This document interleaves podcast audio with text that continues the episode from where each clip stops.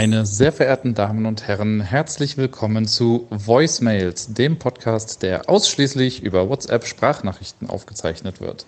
Unser heutiges Thema sind Office-Snacks. Ich bin der Dirk und da ich momentan nicht im Office bin, bin ich quasi raus aus dem Thema, oder? Hi, hier ist Jubi. Ich sitze gerade im Büro und habe Haribo im Mund. Hallo, hier ist der Matthias und ich frage mich natürlich direkt, was der Sebi wirklich im Mund hat. Weil Haribo ist natürlich die Firma, aber Haribo ist so weit gefasst. Sind das jetzt die klassischen Goldbeeren oder Picoballa oder, oder Colorado oder, oder. Hier ist der Bayer und ich will auch wissen, was Sebi im Mund hat. Ich sag euch, was ich im Mund hatte. Und zwar waren das die feinen englischen Weingummi von Haribo.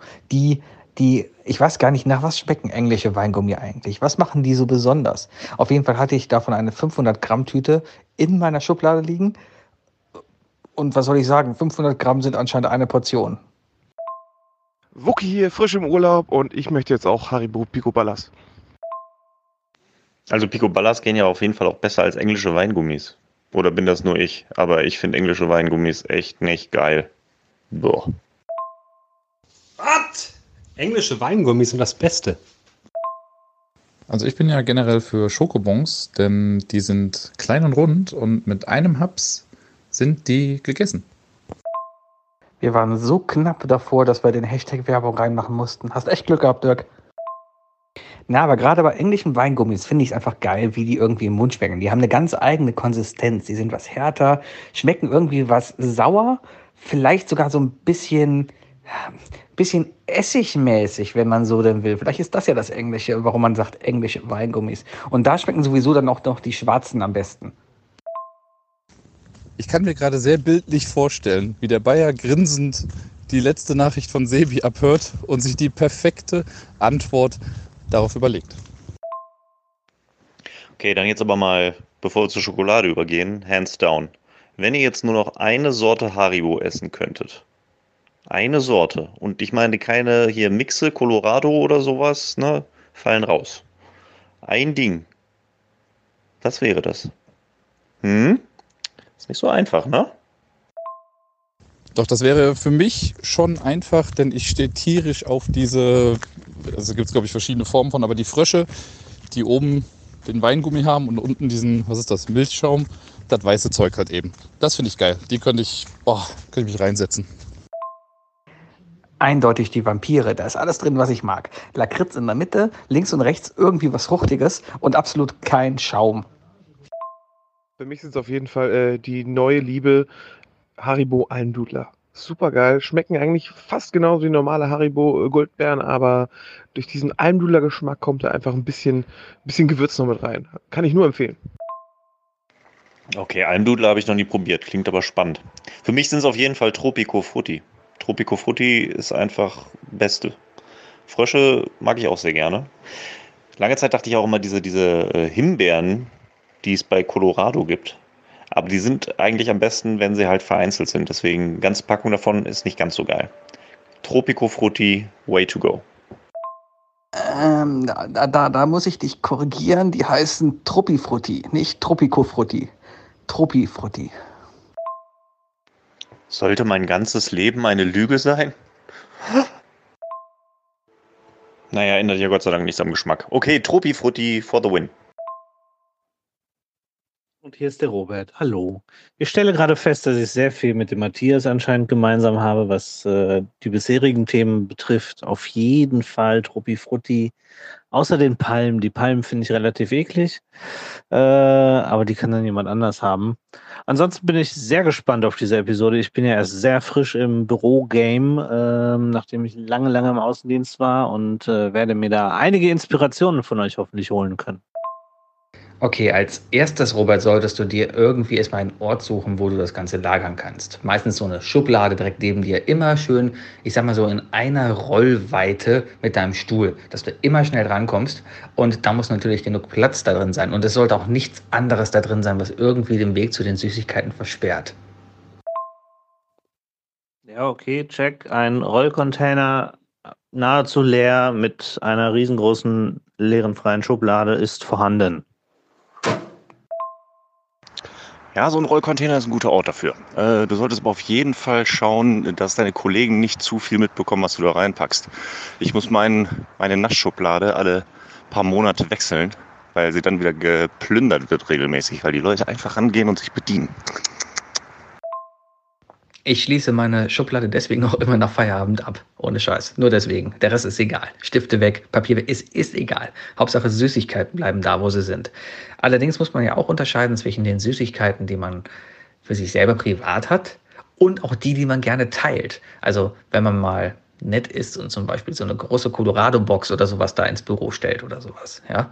Ähm, aber ich habe auch wirklich Süßigkeiten, wo ich sage, nö, die hole ich mir jetzt hier raus und die lege ich auf den Tisch und ich denke gar nicht daran, dir gegenüber etwas hiervon anzubieten, weil das meine sind.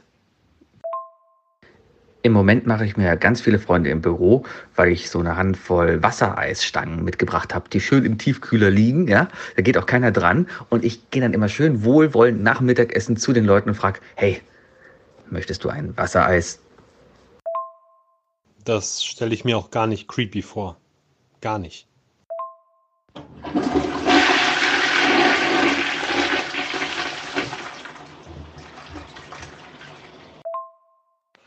Ja, das Problem mit dem Eis ist ja, dass man den Kühlschrank nicht abschließen kann. Ne? Insofern, ich kaufe mal geiles Eis, nicht so dieses Wassereis.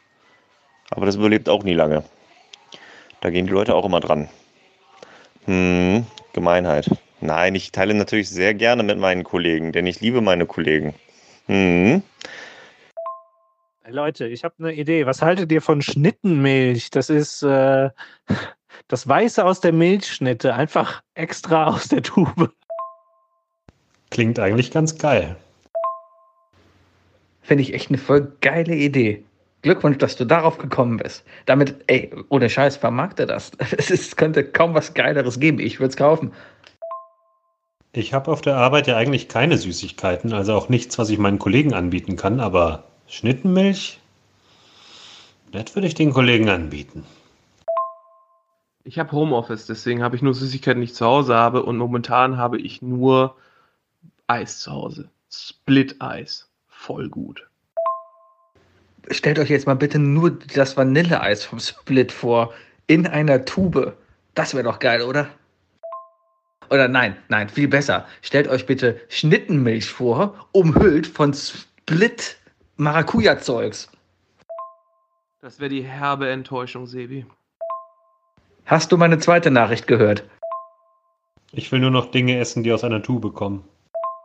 Zur ersten Aufnahme von Sebi. Die zweite ist okay. Tube. Also ich würde Matt aus der Tube probieren. Ich finde, solange man das Ganze freiwillig macht und nicht gezwungen wird, aus einer Tube zu fressen, weil man irgendwie im Weltraum vegetiert oder einfach im Altersheim vegetiert und keine Zähne mehr hat oder sowas, ist das, glaube ich, durchaus eine lustige Sache. Aber was wäre denn das ekligste, was man aus einer Tube essen könnte? Fäkalien. Was wäre das ekligste Lebensmittel, das man aus einer Tube essen könnte? Tube. Kapern. Kapern sind in jedem Zustand äh, ekelhaft. Auch aus einer Tube.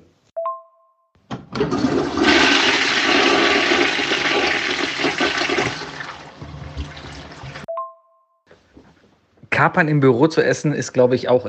Nee, also man hat jetzt nicht so ein Glas Kapern irgendwie darum liegen, um Kapern zu knabbern. Und selbst wenn. Nee, mit solchen Leuten möchte ich nichts zu tun haben.